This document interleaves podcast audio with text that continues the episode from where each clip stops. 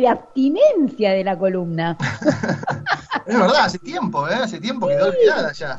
Quedó olvidada y ya creo que ha sido aclamada. He recibido algunos mensajes eh. que los agradezco que me estaban ahí reclamando la, la columna de los santos. Bueno, como decíamos al comienzo, Mañana tenemos una fiesta tremenda, importantísima, ¿no? De nuestro querido San Ignacio de Loyola, ¿eh? que es el fundador de la Compañía de Jesús, a cuyos miembros se los conoce como los jesuitas. ¿eh? Los jesuitas desempeñaron un papel súper decisivo durante la Reforma Católica, que se llamó la Contrarreforma de los siglos XVI y 17.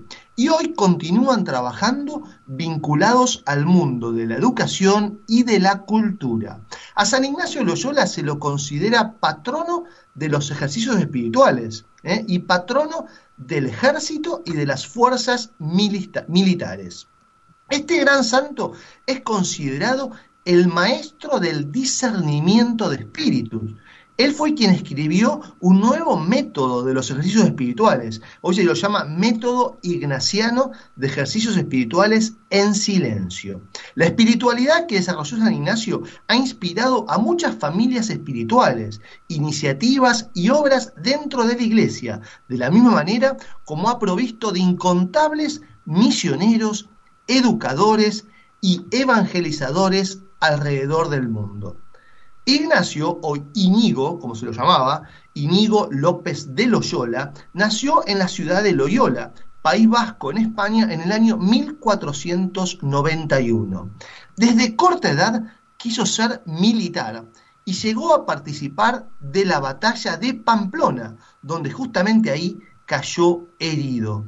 Eh, posteriormente abandonó las armas para ser la Santa su convalecencia, en su periodo de recuperación después de esta batalla, ahí sí, en ese momento, inició lo que se llamó el periodo de su conversión. Tras leer, miren qué importante la lectura, ¿no? sobre todo la lectura espiritual, porque San Ignacio se convirtió y llegó a ser este gran santo, gran santo leyendo primero la vida de Cristo, ¿eh? un libro del cartujo Ludolfo de Sajonia. Así también leyó el libro que se llama Flos Sanctorum, que es el libro dorado de la vida de los santos. Ambas lecturas lo dejaron muy impactado ¿eh? y de manera concreta la segunda, ¿eh? la vida de los santos, lo hizo reflexionar mucho sobre el llamado de Cristo a la santidad. ¿eh? Justamente nosotros también en esta columna queremos también lograr eso, ¿no? O sea, lograr motivar en nosotros y recordar el llamado de nuestro Señor a la santidad. Ignacio se cuestionaba a sí mismo, ¿y si yo hiciera lo mismo que San Francisco de Asís o que Santo Domingo? ¿Y si yo siguiera su misma vida? Por eso, sobre su proceso de conversión, San Juan Pablo II dijo, Ignacio supo obedecer cuando en pleno restablecimiento de sus heridas, la voz de Dios resonó con fuerza en su corazón él fue sensible a la inspiración del Espíritu Santo. El lema con el que más se identifica al fundador de los jesuitas es un lema en latín, ad maiorem dei gloriam, que significa para la mayor gloria de Dios.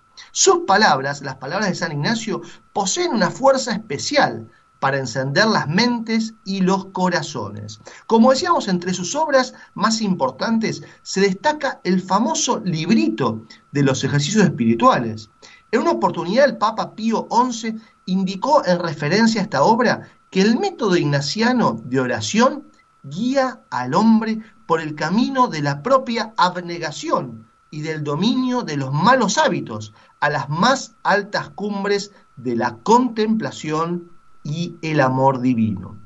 El Papa Francisco, eh, que recordamos que es el primer pontífice jesuita en la historia de la Iglesia, él al celebrar la fiesta de su fundador en 2013 hizo una reflexión en torno al lema que identifica a la compañía de Jesús. Este lema es Jesús, Salvador de los hombres. El Papa recordó a sus hermanos jesuitas que ellos están llamados a tener siempre como centro de su vida a Cristo y a la Iglesia, a quienes se han obligado a servir.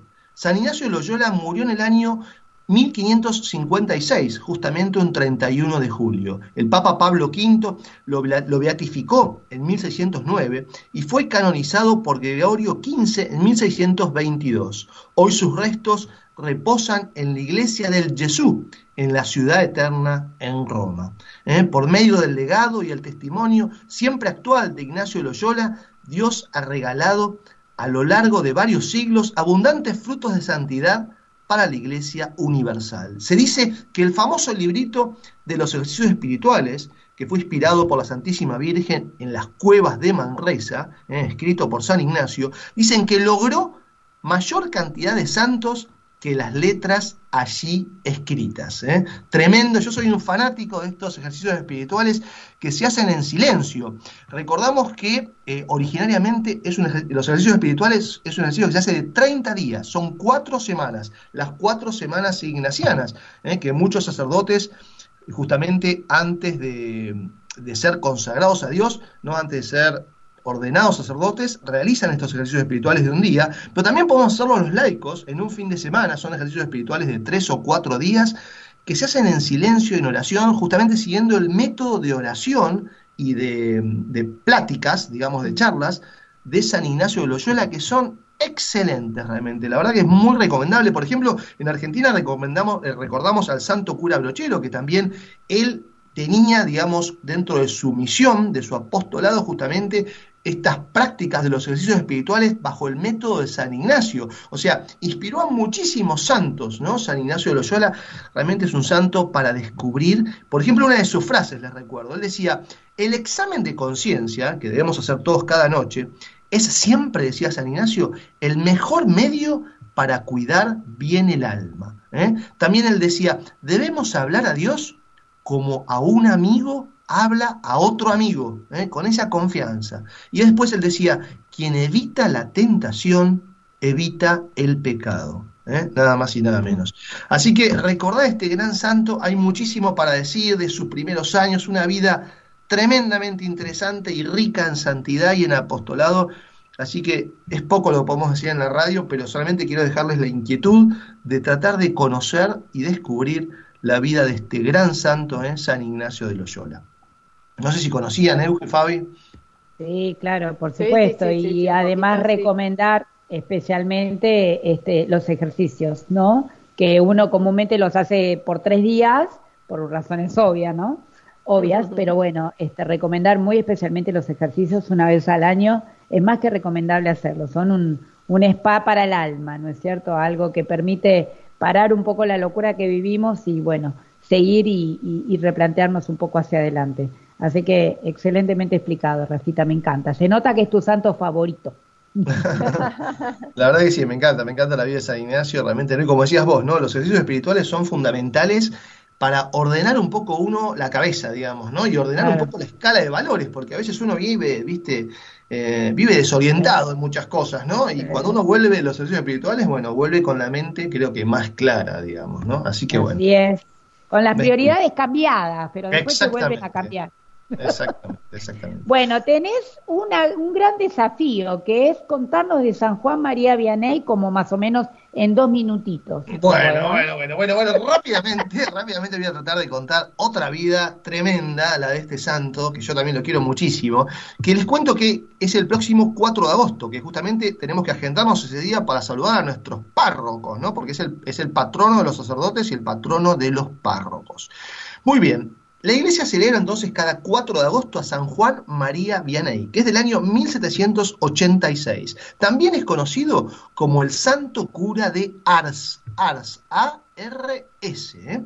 por el nombre del pueblo francés donde este santo sirvió por muchos años como sacerdote y, párroco. ¿eh? Se llama el pueblo Ars-sur-Formans está ubicado a 30 kilómetros de la ciudad de Lyon, en Francia. San Juan María Benet nació en Dardilly el 8 de mayo de 1786. Es el patrono de los sacerdotes, como decíamos, ¿no? en especial de los párrocos. Se le considera el paradigma del buen confesor, pues poseía dones extraordinarios, como el don de profecía o la capacidad para conocer las almas y penetrar en sus intenciones. ¿eh? Fue un hombre de gran humildad y discernimiento, virtudes indispensables que lo hicieron modelo de buen pastor. En repetidas oportunidades fue blanco de los ataques directos del demonio, los que supo enfrentar gracias a su alma ligera, siempre dirigida al cielo, fortalecida por la gracia, la mortificación, la oración y el servicio. ¿eh? Su celo pastoral lo llevó a pasar frecuentemente largas horas en el confesionario, con el propósito, como solía decir, de arrebatarle almas al demonio. Vivía desprendido de las cosas materiales, a las que trató con esa libertad propia de los hijos de Dios. Alguna vez llegó a regalar hasta su propia cama, ¿eh? su propia cama, por la que adquirió la costumbre de dormir en el suelo de su habitación.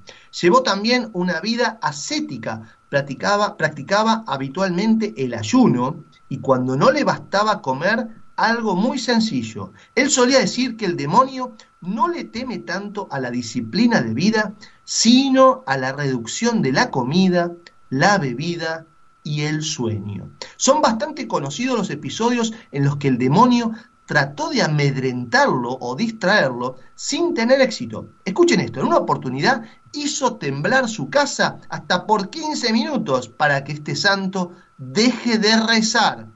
En otra ocasión el demonio lo quería hacer que abandonara la misa, abandonar la misa que estaba celebrando, causando un incendio en su habitación. El santo manejó con gran serenidad el momento y solamente mandó a apagar el fuego sin moverse del altar. También hubo noches terribles para él, en las que el demonio hacía ruidos para no dejarlo dormir, mientras se burlaba sugiriendo que abandonara el ayuno. ¿eh? Acogido en brazos de la Virgen María, el cura de Ars terminaba durmiendo como un niño. También le tocó vivir tiempos convulsionados, ¿eh? como los posteriores a la Revolución Francesa. Uno de los tristes saldos de la revolución fue un ambiente de gran incredulidad y falta de esperanza entre la gente. Muchos se apartaron de la fe y cada vez eran más los que no querían saber nada de Dios el cura de Ars, se propuso atender esta necesidad dedicándole mucho esfuerzo a la preparación de sus sermones. ¿eh? El santo pasaba las noches enteras en la sacristía, componiendo y memorizando lo que iba a decir, consciente de la fragilidad que él tenía en su memoria, poniendo todo su empeño para lograr ser un buen predicador, hacerse entender y transmitir el Evangelio. Él fue muy sensible a las necesidades de su feligresía, se ocupaba con mucho cariño de la instrucción de los niños en el catecismo e intentó combatir las malas costumbres que, apartaban al pueblo de la iglesia especialmente la referida al precepto dominical. Luchó para que los trabajadores no fueran obligados a trabajar los fines de semana o para que las tabernas permanezcan cerradas ese día y para que la gente vaya a misa. Con el tiempo su popularidad fue creciendo y llegaron a ser miles las personas que arribaban a Ars, incluso desde muy lejos, para confesarse con él. San Juan María Vianney fue un gran hombre, un, un, hombre de profundo amor por la Virgen María, a quien consagró su parroquia y su servicio sacerdotal. El sábado 4 de agosto de 1859, el santo cura de Ars partió a la casa del padre tenía 73 años. Hay una poesía que termino ya rapidísimo, lindísimo, que él, que él escribió, una oración, decía, te amo, oh mi Dios, te amo, dice, oh mi Dios, mi único deseo es amarte hasta el último suspiro de mi vida. Te amo, oh infinitamente amoroso Dios, y prefiero morir amándote que vivir un instante sin ti. Te amo, oh mi Dios, y mi único temor es ir al infierno, porque ahí nunca tendría la dulce consolación de tu amor. Oh mi Dios, es mi lengua, no puedo, si mi lengua, perdón, no puede decir a cada instante que te amo, por lo menos quiero que mi corazón lo repita cada vez que respiro. Dame la gracia de sufrir mientras que te amo y de amarte mientras que sufro. Y el día que me muera, no solo amarte, pero sentir que te amo te suplico que mientras más cerca esté, de mí la hora final, aumentes y perfecciones mi amor por ti. ¿eh? Así que bueno, hay, puedo hablar cinco años de este, de este santo sacerdote San Juan María Vianney y los invito a nuestros oyentes a buscar y a tratar de leer y conocer, porque en los santos está el camino, la verdad y la vida que nos dejó nuestro Señor Jesucristo. ¿eh? Así que a tratar de descubrirla. Así es. Bueno, muchísimas gracias y justamente con, con este corazón y con esta predisposición nos vamos al